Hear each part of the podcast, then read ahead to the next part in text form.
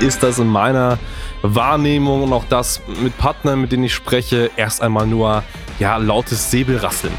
Sobald diese Meldung rauskam, ist das bei uns auf der Agenda.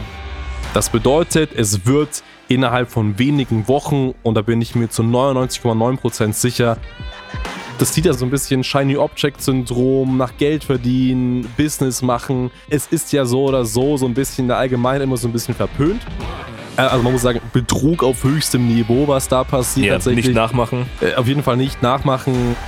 Er hat sich, seine Person emotional verkauft. Also er hat gesagt, hey, wie emotional, wie, wie geil mein Leben ist. Komm, du, du kannst von meinem Leben ein bisschen kosten. Wenn ich sowas lese, ich, ich frage mich halt immer konkret, was soll das?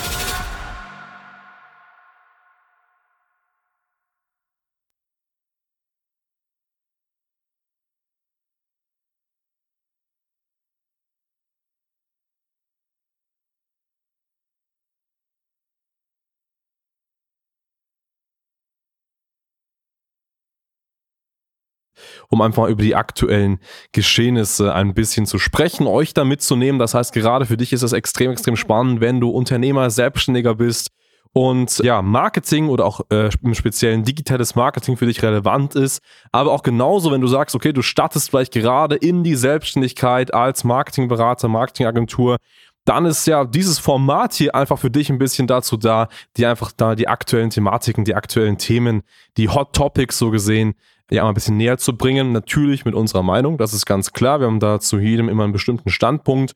Den kann man mögen, den muss man aber auch nicht mögen. Aber so ist es nun mal. Genau. Absolut. Also es wird heute kein Standardgerede. Wir haben jetzt nicht die alten Marketing-Lehrbücher ausgepackt und reden darüber, sondern alles, was wir jetzt besprechen, sind brandaktuelle Themen. Ich würde auch sagen, wir fangen gleich mit dem ersten Thema an und zwar, es wird jeder mitbekommen haben in den Medien, Meta verlässt die EU. Schlagzeile Nummer eins, alle schreien rum, alle haben Panik. Hans, was ist hier los? Ja, Genau. Meta verlässt die EU. Wenn wir da vielleicht mal kurz reingehen, was das genau bedeutet, wie das kam, für die Leute, die das vielleicht nicht ganz so konkret mitbekommen haben. Klar, die Medien waren voll, aber vielleicht hat man da den einen oder anderen Input nicht ganz mitbekommen. Es ist ganz einfach so, dass wir natürlich bei uns in der EU und da ist ja Deutschland der Vorreiter ganz spezielle Datenschutzrichtlinien haben. Es gibt hier die DSGVO. Diese Verordnung war jetzt, ist schon länger aktiver und ähm, diese Verordnung macht es einfach amerikanischen amerikanischen Konzernen, Unternehmen, wie zum Beispiel Facebook, also neuerdings eben auch jetzt in der Gesamtkonstruktion Meta, schwer im europäischen Raum aktiv zu sein. Und wenn, dann gibt es ja einfach Richtlinien, an die sich eben dieser Konzern halten muss, so gesehen. Und gerade was Datenschutz angeht, ist natürlich Amerika eine ganz, ganz andere Welt, als das jetzt in Europa der Fall ist. Und ja, Europa sagt ganz klar, Facebook, du als Konzern musst dich an diese Richtlinien halten, ansonsten gibt es da Ärger, es gibt Strafen. Facebook sagt nein, das geht gegen unsere Unternehmenspolitik, weil wir dadurch vielleicht Umsatz verlieren oder vielleicht irgendwas passiert, was einfach nicht gut ist und da gibt es einfach jetzt Diskussionen und deswegen hat äh, einem neuen Schreiben, ähm, ja, ein bisschen zwischen den Zeilen Facebook, also Meta durchklingen lassen, dass sie eventuell daran denken, sogar das komplette Meta-Netzwerk, also Facebook, äh, Instagram, WhatsApp, Oculus und was eben alles dazu gehört, aus der EU zu streichen und eben hier nicht mehr anzubieten. Und das ist natürlich ein riesiges Problem, ein riesiges Problem natürlich zum einen für Konsumenten, aber aus unserer Sicht ist es insofern kritisch zu betrachten, da wir unsere Inhalte natürlich an Unternehmer richten, Unternehmer und Selbstständige. Und aus Marketing-Sicht, wenn Meta mit den ganzen anderen Plattformen jetzt gehen sollte, ist das kritisch und deswegen ja, ist das eines der Top-Topics heute, über das wir mal reden müssen. Absolut, also was du als Zuhörer auf jeden Fall verstehen musst. Es geht um das Thema DSGVO, es ist jetzt nichts Neues. Wenn man das letzte Jahr betrachtet, Google war selbst mal in den Medien gewesen, ähnliche Thematik, ähm, jetzt ist es Facebook. Ähm, wenn man sich mal den klassischen Konzern in Deutschland anschaut, große Unternehmen, Industriekunden, die nutzen viele Softwarelösungen und hier ist es schon gang und gäbe, dass es immer Tools sein müssen, die zum Beispiel in Deutschland ihre Daten hosten und verarbeiten zum Thema DSGVO. Im Prinzip ist jetzt hier eine Riesenwelle, die einfach aufgeschlagen wird und man muss jetzt einfach schauen, okay, was passiert hier tatsächlich? Wird Facebook einfach sagen, naja, wir kicken jetzt die EU raus, wir verzichten auf sehr, sehr viel Geld, was hier auch verdient wird. Klar, die Auswirkungen werden dramatisch. Wenn man jetzt mal wirklich betrachtet, was passieren würde, wenn es kein Facebook, kein Instagram und Co. geben sollte, es ist natürlich schwierig. Das sind Plattformen, wo wir jetzt alle aktiv sind. Es muss aber auch jedem bewusst sein, im Zweifel, wenn wir jetzt einen Blackout haben sollten, wird es neue Plattformen geben. Aber ich meine, Hans, du bist ja sehr, sehr stark in der Marketing-Thematik drin. Du kennst die ganzen Plattformen. Was ist denn deine persönliche Einschätzung? Was ja. wird hier wirklich passieren? Genau, also es ist natürlich ein brand äh, aktuelles Thema, mit dem wir uns jetzt schon länger beschäftigt haben. Mhm. Also sobald diese Meldung rauskam, ist das bei uns auf der Agenda, weil wir natürlich auch im Marketingbereich Vorreiter sind. Das heißt, wir müssen da einfach sehr, sehr schnell reagieren in solchen Situationen. Und wenn man sich das einfach mal durchliest und so ein bisschen die Allgemeinheit betrachtet, dann ist das in meiner Wahrnehmung und auch das mit Partnern, mit denen ich spreche, erst einmal nur ja lautes Säbelrasseln. Das bedeutet, Facebook Facebook oder auch Meta in der Form möchte ganz einfach ganz klar deutlich machen, dass das so nicht geht. Man muss auch einfach sagen, es ist so ein bisschen Politik gegen einen Konzern oder Politik gegen Unternehmertum irgendwo in die Richtung. Ja. Weil natürlich die Politik sagt, hey, wir haben ja unsere Standards, wir wollen das so. Aber man darf nicht ganz vergessen, dass Meta an sich mit den ganzen Plattformen einfach eine Übermacht ist. Es ist ganz einfach so. Also Medien, Kommunikationswege, digitale Kommunikationswege ist extrem wichtig, weil dadurch natürlich einfach Menschen vernetzt sind, Menschen auch beeinflusst werden können. Man sagt ja so ein bisschen, diese, diese, diese vierte Macht, diese vierte politische Macht sind Medien. Ja. Und das ist nicht mal wie früher, das vielleicht der Fall war, Zeitungen, Zeitschriften, Radio, TV. Nein, heute ist es ganz einfach digitale Medien. Und da ist natürlich Google, aber vielleicht noch ein Stück davor, sogar was soziale Netzwerke angeht, Facebook, also Meta, ganz, ganz weit vorn. So. Und da sagt natürlich auch Meta jetzt in der Form, hey, nein, wir wollen das nicht. Wir sind hier eine Übermacht. Wir können das das tun, was wir wollen. Und man muss ganz einfach auch ehrlich sein und sagen, sie können auch irgendwo tun, was sie wollen. Das ist ein gutes Beispiel, wenn wir zum Beispiel mit Kunden sprechen und ein Kunde sagt, hier, Facebook hat meinen Werbeaccount äh, kurz deaktiviert und so weiter, was ja vorkommen kann beispielsweise. Äh, ich möchte jetzt sofort mit Facebook telefonieren und das geklärt haben. So läuft das nicht. Also Facebook hat zum Beispiel keine telefonische Hotline. Facebook sagt, wir klären alle Fälle per Chat hm. oder halt, wir beispielsweise haben spezielle Ansprechpartner, wo das möglich ist, aber so als, sag ich mal, Mini-Werbender, der mit kleinen Budgets arbeitet, musst du Chat-Funktion nutzen. Da gibt's halt kein Telefonat. Das muss man einfach akzeptieren. Und genauso muss man auch akzeptieren, dass die Firmenpolitik von Facebook genau die ist, die einfach da ist. So. Und der andere Punkt ist natürlich der, dass der EU-Markt ein extrem, extrem guter Markt für Meta ist. Also hier gibt es so viele Nutzer, es ist ein extrem kaufkräftiger Markt. Also es äh, neben Amerika ist EU einfach auch von den Ad-Spends, die hier ausgegeben werden, sehr, sehr weit oben angesiedelt. Also viele, viele Unternehmen geben hier sehr, sehr viel Geld aus, was damit zusammenhängt, da natürlich in, der, in Europa sehr kaufkräftige Personen auch leben. Ne? Also das ist ganz klar so, dass Europa an sich ein sehr, sehr kaufkräftiges Volk mal in der Form ist. Und ähm, deswegen wird Facebook Facebook meiner Meinung nach nicht auf diese Umsatzchancen, auf diese Community hier einfach verzichten wollen. Ähm, sie wollen sagen, hey, so geht's nicht. Sie wollen ein bisschen ihre äh, Macht symbolisieren, dass sie sich jetzt nicht von, von Politik rumschubsen lassen, was ich tatsächlich natürlich irgendwo auch verstehen kann, weil sie können es einfach machen. Sie haben einfach diese, dieses Monopol in irgendeiner Art und Weise. Aber ich glaube, im ersten Moment wird es nicht dazu führen, dass ähm, sich Meta äh, aus der EU zurückziehen wird. Wird definitiv nicht passieren. Wie du sagst, sie haben schon die Übermacht, sie haben sie Meta ist schon zu groß. Es ist schon zu etabliert in den ganzen Markt, dass man auch sagen könnte, hey, wir knipsen euch hier aus. Die Auswirkungen können wir uns wahrscheinlich Stand jetzt gar nicht ähm, ausmalen, was wirklich passieren wird am Ende des Tages. Es ist so ein bisschen eine Machtdemonstration aktuell. Ähm, ich meine, die Folge soll auch gar nicht politisch werden. Aber auch in Deutschland unsere Medien, du hast Medien angesprochen, die schießen natürlich immer gegen das Ausland in Anführungszeichen, so ein bisschen gegen die USA, so, oh, hier ist alles schlecht, die Daten werden weitergegeben. Was am Ende passiert, wird sich zeigen. Ich meine, Google war letztes Jahr auch groß im Thema ist viel passiert, nicht wirklich. Die Regularien haben sich ein bisschen geändert. Es gibt ständig Anpassungen, deswegen Ball flach halten, nicht den Kopf ins Sand stecken einfach weitermachen am Ende des Tages. Ja, genau so ist es. Ich meine, wir können uns ja mal in so einer Zukunftsversion mal vorstellen, was würde eigentlich passieren, wenn es jetzt wirklich so wäre. Ähm, was würde jetzt passieren, wenn wirklich es dazu kommt, dass eben das komplette Meta-Netzwerk nicht mehr in Europa verfügbar ist? Also das Erste, was auf jeden Fall passieren wird, ist, wenn jetzt Facebook, ähm, Instagram, WhatsApp und so weiter nicht mehr verfügbar sein sollten, dann werden andere Plattformen ebenfalls nachziehen, weil auch ein Google-Konzern hat ähnliche Richtlinien, wie das ganz einfach ein Meta-Konzern hat. Absolut klar. Ne, also wir reden natürlich dann hier auch von YouTube beispielsweise, wo es dann auch einfach vielleicht das nicht mehr in ähm, der EU verfügbar sein wird. So, also das heißt, die komplette EU wird von allen bekannten öffentlichen Medien erst einmal im ersten Moment isoliert, was natürlich ein riesiger Schock ist. Das heißt, zum einen natürlich Kommunikationswege komplett verlangsamt. Wir sind rein kommunikativ, um es mal sozusagen in der Steinzeit damit, mhm. aber auch B, für die gesamten Unternehmen fallen einfach riesige Absatzchancen weg. Also wenn wir uns mal die Zahlen anschauen, war es bereits schon so, dass im Jahr 2020 die ähm, Werbeausgaben von reinen E-Commerce-Unternehmen digital höher waren als Offline-Marketing-Maßnahmen. Das ist in 2021 noch viel höher geworden, jetzt 2020 ist das enorm. Das bedeutet, wenn man jetzt ähm, allein ein Händler ist, Einzelhandel oder Großhandel, egal wie, das heißt einfach nur mit Produkten handelt und Produkte sind ja tatsächlich gerade auf Facebook so ein bisschen Nummer eins Werbematerial, mit was eben beworben wird dann ist es ganz einfach so, dass da 70, 80 Prozent Werbeetats über digitale Medien laufen und eben auch über sowas wie zum Beispiel ähm, den Facebook Business Manager. So, und wenn das natürlich wegfällt, dann bedeutet das für diese Unternehmen extreme Umsatzverluste. Also es ist im ersten Moment ein riesiger Rückschritt in der Kommunikation und natürlich auch in der Umsatzentwicklung von Unternehmen in Europa. So.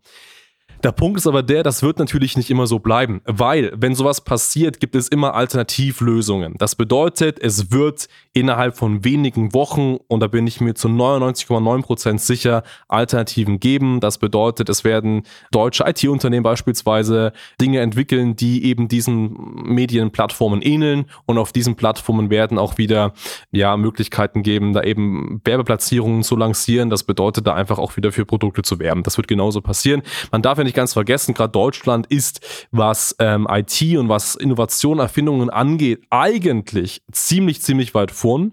Wir können es einfach anscheinend nur nicht richtig gut verkaufen, aber wenn man sich mal anschaut, ist es ja so, dass zum Beispiel Elektromobilität, also sowas wie Tesla, eine deutsche Erfindung war, dass der Airbag eine deutsche Erfindung war. Also wir haben ja viele, viele deutsche Sachen, wo aber einfach dann vielleicht andere schneller waren. Das ist nicht das Problem der Deutschen, aber ansonsten Intelligenz, Technologie, da können wir auf jeden Fall einiges mithalten und das wird sich meiner Meinung nach auch natürlich dann in den sozialen Netzwerken widerspiegeln. Ja, definitiv. Also das wird ähm, da passieren. Es wird ähm, Nachkömmlinge geben. Ich meine, es gibt ja aktuell auch so einen Trend, dass viele von WhatsApp auf Signal zum Beispiel wechseln, mhm. dass sie sagen, ich nehme hier einen anderen Messenger-Dienst.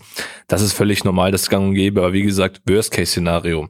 Es hätte ja in Europa drastische wirtschaftliche Folgen, wenn das Ganze jetzt hier abgestellt werden würde auf einmal. Unternehmen verdienen weniger Geld, machen weniger Umsatz am Ende zahlen sie weniger Steuern, Arbeitsplätze sind gefährdet. Das ist ja eine weitreichende Auswirkung, die hier passieren wird. Und ich sag mal so, der Schock sitzt vielleicht meistens mal so für vier Wochen. Und dann gibt's ja andere Trends, andere Plattformen. Ich meine, wir haben ja auch für diese Folge ja nicht nur Meta im Thema, sondern ja auch ähm, andere Kanäle. Jetzt switchen wir mal zum Beispiel vom Meta auf TikTok. Mhm. TikTok ist ja auch ein ganz starkes Medium, was ja stark underrated ist aktuell, wo ja viele gesagt haben, naja, Zeitvertreib, das neue YouTube, das neue Instagram, hier habe ich lustige Videos, hier tanzen alle, lachen alle. Was aber viele übersehen, das ist eine sehr, sehr heiße Plattform für Marketingmaßnahmen. Richtig, genau so sieht's aus. Und TikTok, was man auch nicht vergessen darf, weil wir gerade noch bei diesem Meta-Thema waren, TikTok ist ja so gesehen noch ein, oder ist ja ein chinesischer Konzern, das heißt, es mhm. läuft ja darüber. Und was natürlich da mit Datenschutz abgeht, ist nochmal auf einer ganz, ganz anderen Ebene. Das vergessen ja auch so viele. Also von daher, da ist, glaube ich, ähm, Meta und Google nichts dagegen. Genau. Ja, sind, sind brav. Äh, richtig, genau. Aber TikTok, extrem, extrem wichtiger, wichtiger Punkt. Und das ist, wie gesagt, das große zweite Thema unserer heutigen Podcast-Folge. Ja, TikTok wird extrem, extrem attraktiver, was Vermarktung angeht. So, jetzt fragt man sich natürlich, was bedeutet das? Wir haben aber schon mal, glaube ich, letztes Jahr eine Podcast-Folge zu TikTok gemacht. Ja. Da hieß es ja so ein bisschen, okay, ah ja, nicht spannend. Und was seitdem tatsächlich unverändert geblieben ist, ist, dass TikTok noch immer nicht wirklich spannend ist im Bereich B2B. Es ist möglich natürlich damit, aber unter einer einzigen Prämisse. Äh, Prämisse. Und das finde ich immer super, super lustig, wenn Unternehmer versuchen, auf TikTok aktiv zu werden. Man muss sich das mal anschauen, es funktioniert meistens nicht. Wenn man versucht, dieses B2B-Thema, das heißt, ich sag mal so, Geld verdienen, Business aufbauen, ähm, Mitarbeitergewinnung, Neukundengewinnung, das heißt so starke ich sag mal so, das, das zieht ja so ein bisschen Shiny Object Syndrom, nach Geld verdienen, Business machen. Es ist ja so oder so, so ein bisschen der Allgemeine immer so ein bisschen verpönt. Mhm. Gerade weil es ja einfach viel, viele unseriöse Typen gibt, die das machen. Aber das Problem ist einfach, wenn man diese Themen genauso, wie man zum Beispiel auf LinkedIn oder YouTube Business und Marketing kommuniziert, auch versucht auf TikTok zu kommunizieren, wird das nicht funktionieren. Also ganz konkret, wenn man beispielsweise nicht entertaining genug ist als Person, dann würde es einfach auch dazu führen, dass man von TikTok gehasst wird. Also die Leute wollen einfach unterhalten werden, die wollen Spaß, die wollen mit Kurzvideos so ein bisschen entertaining spüren in ihrer Freizeit oder am Abend, wenn sie im Bett liegen vom Einschlafen, einfach so ein bisschen lustigen Content Content bekommen. Dafür ist die Plattform da. Und wenn du dann um die Ecke kommst und sagst, hey, ich habe hier meinen neuen Business Report und den möchte ich dir gerne geben, den möchtest, musst du jetzt downloaden, äh, wo du lernst, wie du in fünf Schritten mehr Umsatz machst. Come on, das, das funktioniert auch auf der Plattform nicht man kann das schon machen, aber man muss einfach verstehen, dass die Zielgruppe anders kommuniziert werden muss. Das heißt, auch wenn man Business Content macht, muss das anders kommuniziert werden. Es gibt ein sehr, sehr gutes Beispiel. Es gibt diesen, auf TikTok diesen Herrn Anwalt beispielsweise, mhm. Rechtsanwalt, Jura ist auch ein starkes B2B-Thema. Also Klar, B2C ist da vielleicht ein bisschen dabei, aber es ist natürlich eher so ein Business-Thema irgendwo. Also es ist jetzt äh, nicht für die Allgemeinheit bestimmt, Anwaltscontent zu machen. Aber er als Person hat sich einfach natürlich so inszeniert, dass man auch Jura-Themen irgendwo massentauglich macht und er einfach als Person sympathisch auftritt zum Beispiel oder das irgendwie interessant macht, entertaining genug ist und dann kann das funktionieren. Aber wie gesagt, reiner B2B-Content irgendwie als Unternehmer da versuchen irgendwas zu reißen, das eben nicht. Was ist da deine Meinung zu? Herr Anwalt ist da ein grandioses Beispiel. Also ich meine, ich nutze TikTok privat ja auch, also so wie wir, glaube ich, so ziemlich jede Plattform mit nutzen. Und bei ihm war die Entwicklung sehr, sehr spannend. Am Anfang kurze, knappe Jura-Themen, auch was brandaktuell in der Welt geschieht. Hat gut funktioniert, hatte Anklang, aber dann hat er auch so eine kleine Stagnation gehabt. Und was hat der Anwalt gemacht? Er hat angefangen, mehr Entertainment reinzubekommen, also Rollenspiele, verpönte Themen mit ins Rennen zu nehmen, um einfach mal Aufmerksamkeit zu erregen, die ähm, Zuschauer zu catchen und dann quasi sein Jurawissen weiter mit reinzugeben. Zum TikTok ist das Thema, ja, Business Content B2B klappt nicht eins zu eins. Man muss verstehen, wie die Personen auf TikTok reagieren und was sie suchen. Du hast schon gesagt, sie möchten abends entspannen, möchten entertained werden. Auf TikTok funktioniert sehr vieles über Musik. Mhm. Klar, es gibt also die klassischen Tänze, kann man machen, aber vieles wird mit Musik geteilt, vieles wird geshared, man baut eine Community auf, man hat da irgendein Duett mit anderen Personen, wird weiter geteilt und man hat hier halt einen riesen Entertainment-Faktor. Was man hier nutzen kann, auch im B2B-Bereich, ist einfach das Thema Branding. Ich bin der Meinung, man kann sich ganz klar auf TikTok platzieren, sich in Szene setzen, dass man halt immer wieder gesehen wird, gehört wird, weiterempfohlen wird, dein Logo eingeblendet wird, wie auch immer, bis dann Kauf stattfindet. Aber es ist jetzt nicht eine klassische YouTube-Ad, wo ich jetzt ein Video habe, dir 30 Sekunden lang erzähle, wie geil ich bin, wie toll ich bin und dann geht's los. Man muss halt verstehen, wie man es macht. Es ist auch lächerlich, wenn gestandene Unternehmer, also habe ich letztens auch gesehen, irgendwelche Fleischer mhm. anfangen, Werbung für ihr Unternehmen zu machen, was ja völlig okay ist, aber völlig abstrakt und absurd, was halt einfach nicht passt. Also ja. Metzger, der in seinem Raum hinten rumtanzt und mit seiner Fleisch hantiert, ist nicht gerade sexy für die Masse. Ja, das, das stimmt wohl, genau.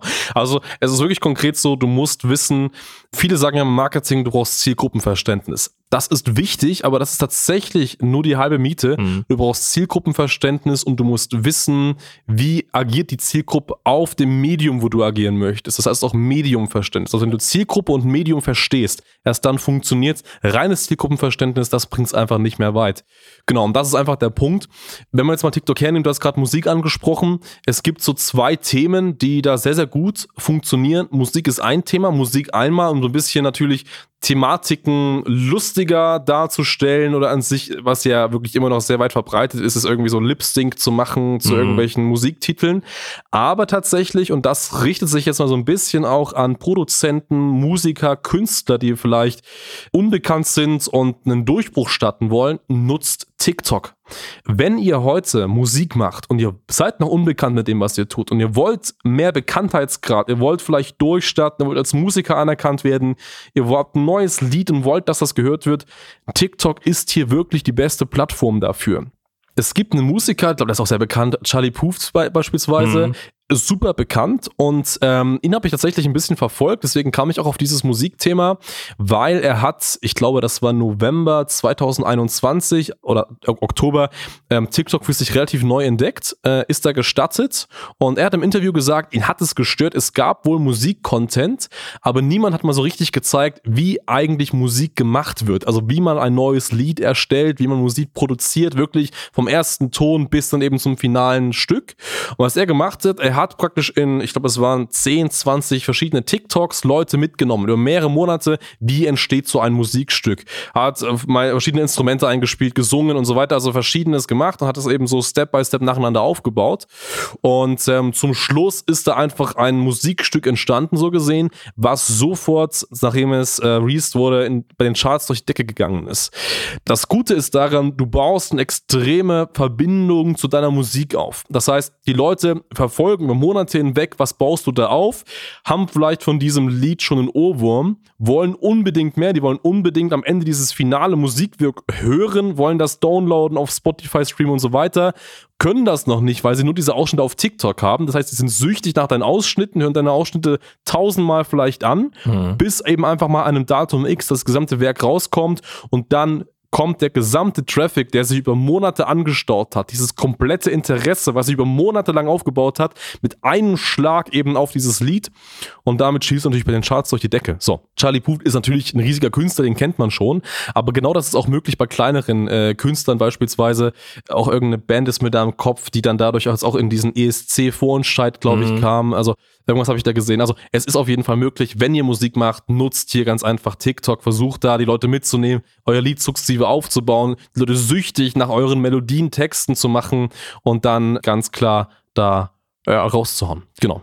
Ja, Musik ist da ein starker, starker Hebel. Also auch klar, wenn du jetzt Produzent bist oder Musiker, um hier erfolgreich zu werden. Aber grundsätzlich ist ja auch, jetzt sind wir beim Nutzerverhalten von TikTok-Konsumenten, sie implementieren gewisse Lieder mit Videos. Also heißt, ich höre einen bestimmten Song und erwarte hier ein Video, wo jemand am Tanzen ist, ähm, ein Stunt durchführt, von Felsen springt, wie auch immer. Und das hat TikTok echt gut hinbekommen. Es ist ja mittlerweile sogar in den Musikcharts, dass jetzt Lieder platziert sind, die durch TikTok wieder neu aufgefrischt wurden. Die gibt's schon seit Jahren, die waren aber nie publik. Und durch TikTok, hey, sind das wieder Platz eins Lieder, wo sie sagen, hey, richtig top, das läuft richtig, richtig gut. Also das muss man wirklich verstehen. Und für Musiker oder Entertainment ist es klar. Aber auch das Thema Influencer-Marketing. Ich meine, es gibt ja schon lange, dass ich sage, hey, auf Instagram, ich kaufe mir jemanden ein, YouTube und Co. Was auch sehr, sehr gut geht, ist es auf TikTok, weil da die Influencer eine extrem, extrem hohe Reichweite haben und es auch viele Mikro-Influencer gibt am Ende des Tages, um auch diverse Produkte zu platzieren. Richtig, genau. Produkt platzieren, gerade eben auch B2C, E-Commerce e in der Form. Ganz klar, ja. Genau. Aber eben auch da jetzt nicht irgendwie, hier kauft dir mein tolles Produkt, sondern wirklich lustig, entertaining, instant gute Musik im Hintergrund bringen und so weiter. Dann ist das wirklich, wirklich ganz gut möglich, da auch sehr viel Reichweite zu bekommen. Und das Schöne ist, und das geht eben wirklich heute noch auf TikTok, Thema Opportunitätsfenster. Man kann heute noch als komplett Unbekannter mit einem komplett frischen Account, mit nur einem einzigen Video, das wirklich richtig gut ankommt, durch die Decke gehen. Also du brauchst nicht diese Account-Autorität, dass du schon viele Videos hast, länger am Markt bist und so weiter. Wie als komplett frischer Neuling kannst du da durch die Decke gehen und da ja wirklich richtig, richtig gut Umsatz machen. Genau, das aber so zum Bereich TikTok. Nutzt das auf jeden Fall. Und vielleicht gibt's ja irgendwann mal einen Unternehmer, der auch vernünftigen B2B-Content macht. Richtig, schauen wir mal. Genau. Weiteres äh, relevantes Thema und das äh, kennen vielleicht die einen oder anderen auch. Es äh, gibt Netflix. Netflix ist extrem bekannt und Netflix ist in meinen Augen in den letzten Monaten bekannter geworden durch Eigenproduktionen. Das mhm. bedeutet weniger jetzt durch das Verwalten von bisherigen Filmen, Serien, sondern die Eigenproduktionen sind wirklich sehr, sehr gut, die auf Netflix passieren. Ich glaube, Netflix investiert auch wirklich sehr, sehr viel Geld rein. So. Und eine der neuesten Eigenproduktionen ist der sogenannte Tinder-Schwindler. Und ähm, wir haben den beide gesehen.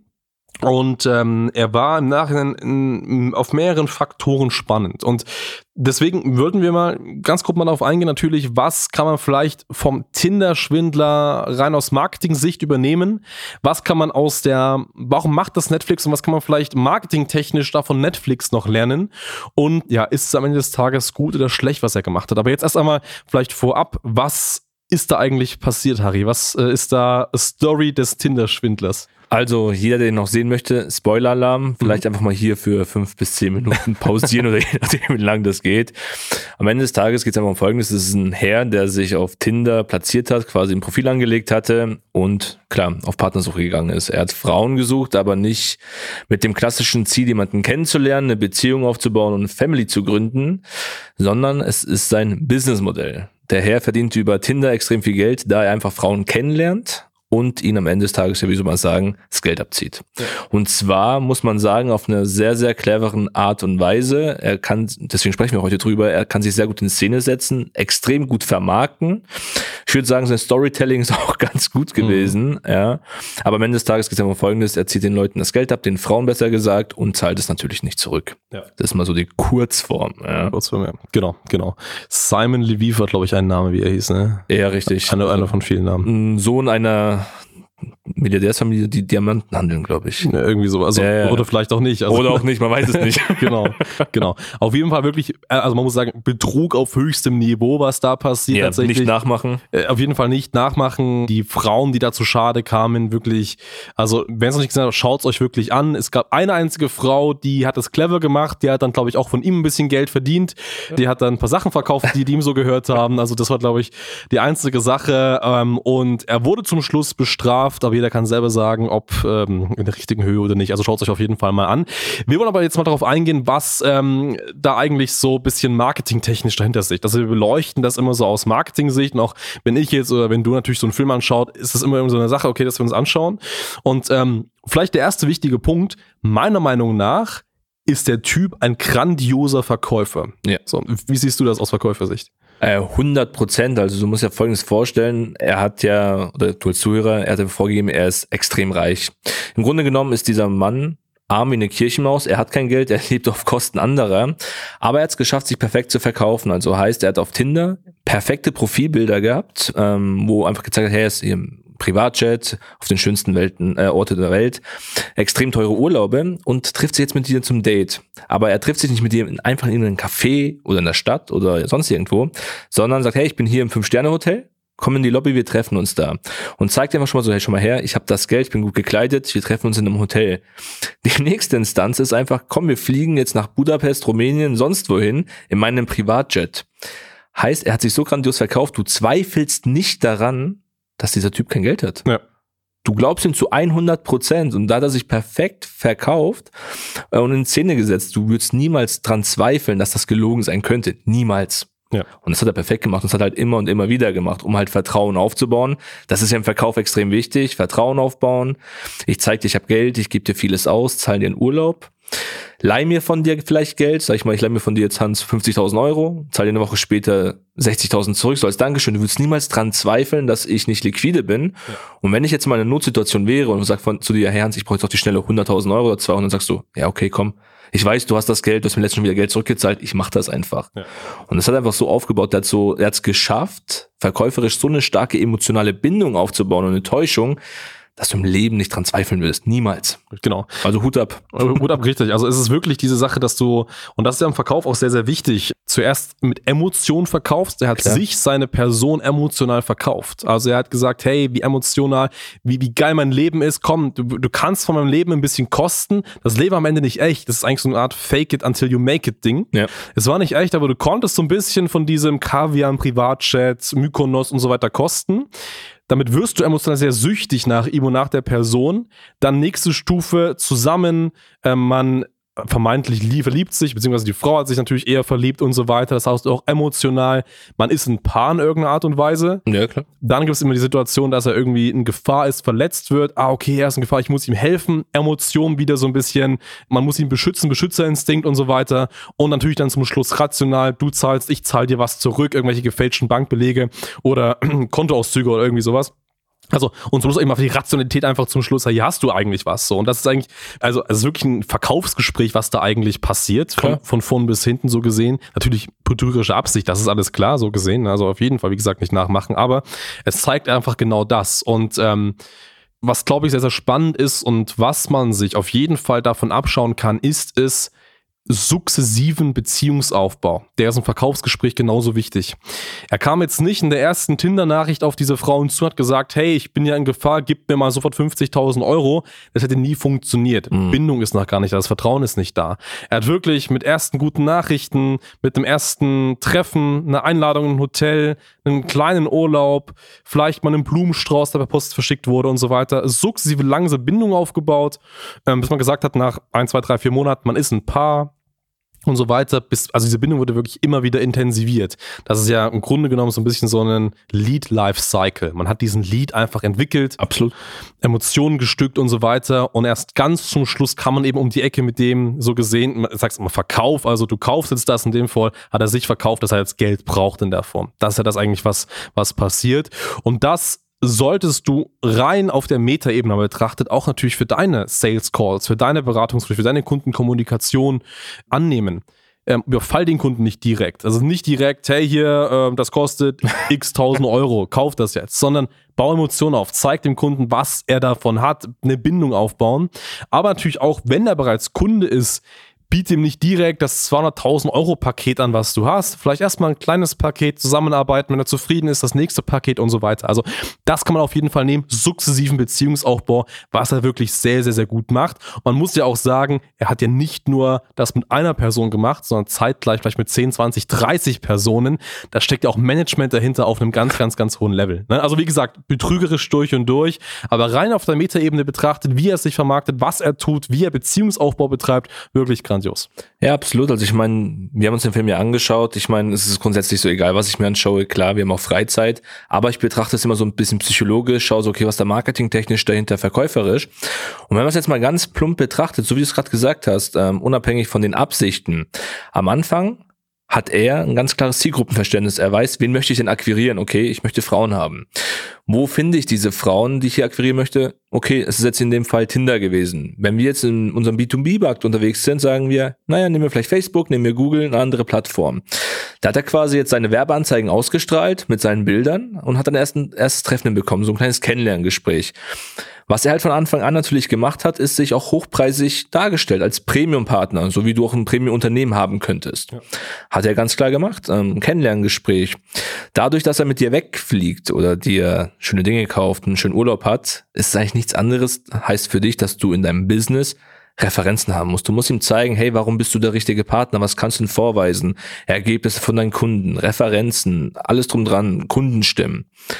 Und dann verkaufst du natürlich irgendwann mal was, hast du ein, ein, kleines Paket, und das hat er ja auch gemacht, lieferst dann Ergebnisse, also Kunde gibt dir Vertrauen, du lieferst Ergebnisse, ja, und dann kannst du im Prinzip zuschlagen, wie er es gemacht hat. Gut, er hat jetzt die Leute abgezogen, hat dir 50, 100.000 Euro eingesagt, aber du kannst jetzt, nachdem du Vertrauen aufgebaut, aufgebaut hast, wirklich ein höheres Upsell machen, sagen, hey, weißt du was, wir arbeiten jetzt für ein Jahr zusammen, ich habe hier noch ein Special-Paket, VIP und wie auch immer. Und deswegen empfehle ich dir wirklich mal, diesen Film anzuschauen, mal das Ganze drumrum kannst du gerne mitnehmen, aber am besten ausblenden, darum geht's gar nicht, mal wirklich nur rein psychologisch das Ganze zu betrachten. Und da ist er ein Genie und so ist eigentlich jeder normale Vertriebsprozess am Ende des Tages aufgebaut. Ja, richtig. Ganz genau so ist es. Wenn wir jetzt ein Stück rausgehen und uns einmal marketingtechnisch anschauen, was da rum passiert, also ich glaube, in Film, okay, das ist klar, das haben wir jetzt so ein bisschen geklärt, mhm. aber vielleicht einmal das, was da rumherum passiert, wie das jetzt in Szene gesetzt wird, so gesehen. Es ist ja so, dass Netflix jetzt nicht die erste Person oder das erste Unternehmen war, was gesagt hat, das produzieren wir, sondern ich glaube, der initiale Erstkontakt war ja ein schwedischer oder finnischer Zeitungsartikel, der, glaube ich, äh, mm, rauskam. Schwedischer was, glaube ich. Schwedischer Artikel, genau, richtig. Der wurde gelesen, wurde dann gehypt und so weiter. Dann ging die Story weiter und irgendwann hat, denke ich, auch Netflix einfach davon Wind bekommen, dass es relevant ist und wir machen mal da einen Film draus, so. Und es ist natürlich ähm, extrem krass inszeniert. Ich glaube, in über 90 Ländern war diese, dieser Film, diese Dokumentation da auf Platz 1 bei, bei Netflix. Und was dahinter passiert, ist ja das, und das ist das Spannende, es ist kein fiktives Werk, sondern es ist wirklich ein echtes Werk. Es gibt diese Person in echt. Ja.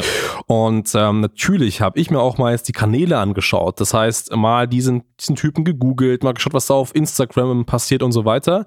Und egal, ob das jetzt schlecht war, was er gemacht hat oder gut war, das Endresultat für ihn ist, er ist dadurch bekannt geworden. Er ist jetzt eine bekannte Persönlichkeit. Das heißt, weltweit kennt man diese Person. Klar, immer noch irgendwo negativ. Aber wenn er jetzt nicht ganz dumm ist, kann er diese Reichweite nutzen, sich vielleicht irgendwie reinwaschen durch irgendwelche Äußerungen, sagen, hey, das war nicht so, ich habe es ganz anders gemeint und so weiter, oder sich öffentlich entschuldigen. Und es wird ein bisschen dauern, aber Leute werden ihm verzeihen. Er hat seinen hohen Bekanntheitsgrad jetzt immer noch und er wird dadurch mit Sicherheit, und da bin ich felsenfest überzeugt, wenn er es richtig macht, Multimillionär werden aber dann nicht mehr auf dem betrügerischen Weg, sondern auf dem echten Weg. Und das ist das Spannende, dass man so gesehen durch so eine Story, durch eine Plattform wie Netflix, auch als irgendein Typ, der richtig viel Scheiße baut, wenn man das richtig macht, extrem Bekanntheitsgrad aufbauen kann. Und ich bin sehr gespannt, was noch passiert, aber ich glaube, es wird auf jeden Fall in die Richtung laufen. Ich glaube, so eine Art Dating-Show war schon im Gespräch oder sowas. Ja. Also da werden wir noch einiges hören. Dating-Show, Podcast, glaube ich. Ich, ähm, er hat, glaube ich, auf seiner Seite sogar einen eigenen Kurs oder irgendwas, was er promotet. Mhm. Als ich ins, ich meine, ich habe den Film gesehen, habe auch mal Interesse halber einfach mal geschaut, ist die Person reell, ist die online? Da gab es, glaube ich, zwei Instagram-Profile. Er hatte schon recht viele Follower, aber es ist wirklich so, seit durch den Film, das wächst täglich immer weiter, kriegt immer mehr Bekanntheit. Und was auch jedem da draußen bewusst sein muss, ein Shitstorm muss nicht immer negativ sein. Klar, er hat Scheiße gebaut, das ist berechtigt. Also wir beide, ich glaube, ich kann für uns beide sprechen, stehen nicht dahinter für das, was er gemacht hat, klar.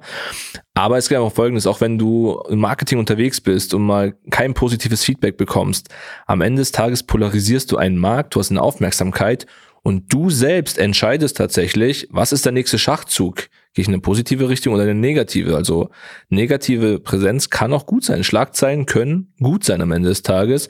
Ist vielleicht ein bisschen abweichend von dem Thema, aber zum Beispiel das Unternehmen Adidas ähm, hat NFTs gekauft, ist eine andere Thematik, mhm. ist aber viel im Verruf, wie wir sagen, ja, NFTs, künstlich, äh, hier digitale Kunst und so weiter, ist gut, ist schlecht. Die haben ein NFT gekauft hoher sechsstelliger Betrag, wollte sagen, hey, totaler Schwachsinn, hat keinen Gegenwert. Was aber passiert ist, alle Medien haben darüber berichtet. Sie waren online, sie waren in irgendwelchen Fernsehsendungen und so weiter und es wurde darüber berichtet ja, was willst du machen? Ich, wenn die das wirklich selbst gezahlt hätten, diese Werbung, hätten die ein paar Millionen gezahlt ja. und nicht 500, 600.000 Euro. Und die haben diese Schlagzeilen natürlich auch wieder für sich genutzt. Und das muss man halt mal immer wirklich in Ruhe betrachten, wie das Ganze abläuft. Ja, richtig, richtig. Also das ist der Punkt. Man muss einfach nur schauen, wie dreht man am Ende dieses Rad? Klar. Wie reißt man das Ruder rum? Ähm, was mir auch irgendwie im Kopf ist, ist ein bisschen das, Beispiel dieser Personenmarke Musiker Justin Bieber beispielsweise. Mhm. Auch er, ich glaube, wo Teenager-Alter, er hat auch so sein Teenager-Alter und so weiter. Er wurde zwar gehypt, wahrscheinlich eher von, von Frauen und so weiter, bei Männern eher so ein bisschen, was ist das für ein Typ? Mhm. Dann hat er so ein bisschen seine, seine Drogenzeit, glaube ich, auch gehabt. Also wirklich sehr, sehr negativ in den Medien. Aber natürlich jetzt und so weiter, auch durch die Kooperation, die er macht, stellt er sich mehr und mehr positiver einfach auch da Klar. und hat es natürlich geschafft, so ein bisschen sein Image auch aufzupolieren, als wirklich einen äh, soliden Typen, sag ich mal so. Und das ist einfach der Punkt. Also man muss einfach damit gut umgehen können und kann aus jeder, aus jedem Shitstorm, aus jedem Negativen eben was Gutes auch rausholen. Absolut. Genau. Ja, ein äh, weiteres Thema und damit auch das letzte spannende Thema dieser heutigen Podcast-Episode ist das Thema Spiritualität im Marketing, Esoterik im Marketing.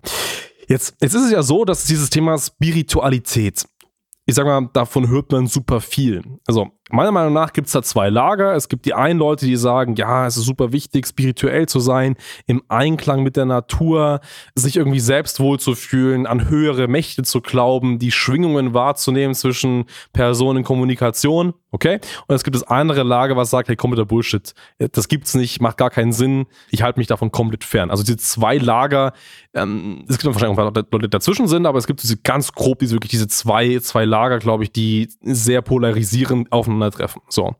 Es soll jetzt gar nicht darum gehen, an sich ähm, diese, allgemein, diese Themen in der Allgemeinheit, sondern vielmehr im Marketing. Weil das, was mir auffällt, ist, dass ähm, solche Themen, Spiritualität jetzt auch viel, viel mehr ins Marketing irgendwie integriert werden. Also viele, viele Unternehmer beschäftigen sich damit.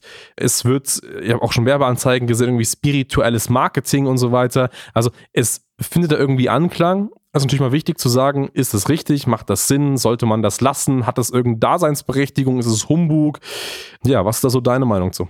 Ja, also wie du sagst, es gibt da zwei Lager. Was aktuell viel stattfindet, ist dieses klassische Schwarz- und Weiß-Denken, mhm. ähm, gut oder schlecht. Es ist schwierig. Ich sag mal so, die klassische Spiritualität ist irgendwo bei jedem Menschen verankert. So das ganz normale Selbstreflektieren, seinen inneren Frieden finden, glücklich sein und so weiter. Alles schön und gut. Aber es geht halt oft auch mal in eine abstrakte Richtung, an höhere Mächte glauben und so weiter.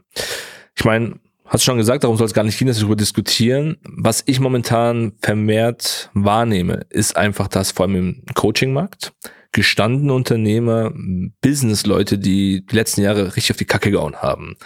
So richtig Chaka-Chaka, wir geben Vollgas, Vertrieb, Vollblutvertriebler, wie auch immer ja, auf einmal, ich weiß nicht, was passiert ist, mit einem Wasser gewaschen sind und jetzt komplett auf die spirituelle Schiene aufspringen. Also komplett, also kompletter mhm. Sinneswandel.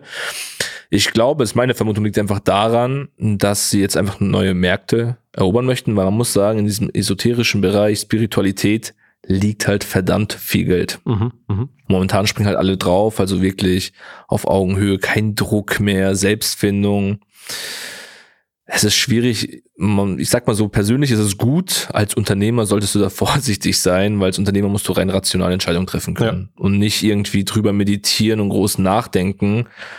Ja, es ist halt ein Hype momentan. Es ist einfach jetzt momentan so dieser ja, ich sag mal, ein neuer Business-Zweig, wo man ein bisschen vorsichtig sein sollte. Ja, ja, richtig.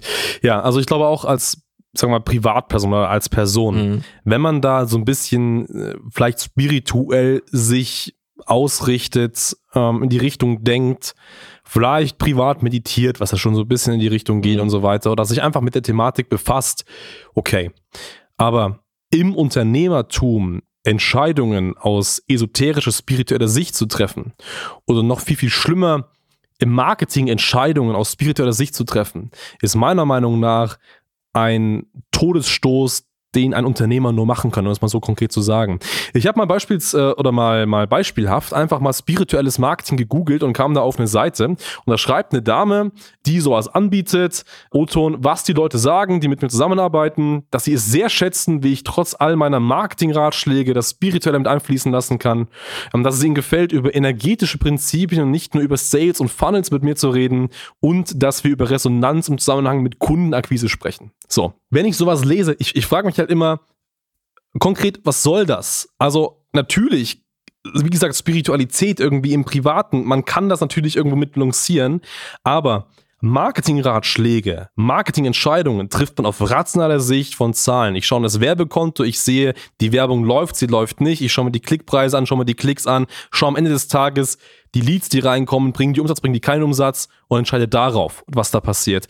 Sales und Funnels ich schaue mir Skripte an, ich schaue mir, wie ist die Conversion auf den Funnels an. Also ich schaue mir das rational an, aber ich schaue mir jetzt nicht die energetischen Prinzipien auf den Funnels an. Also ob ein Funnel konvertiert, ob eine Person sagt, sie klickt auf die nächste Seite, sie schaut sich das Video an. Das ist ja statistisch durch Zahlen belegt, passt die Psychologie dahinter.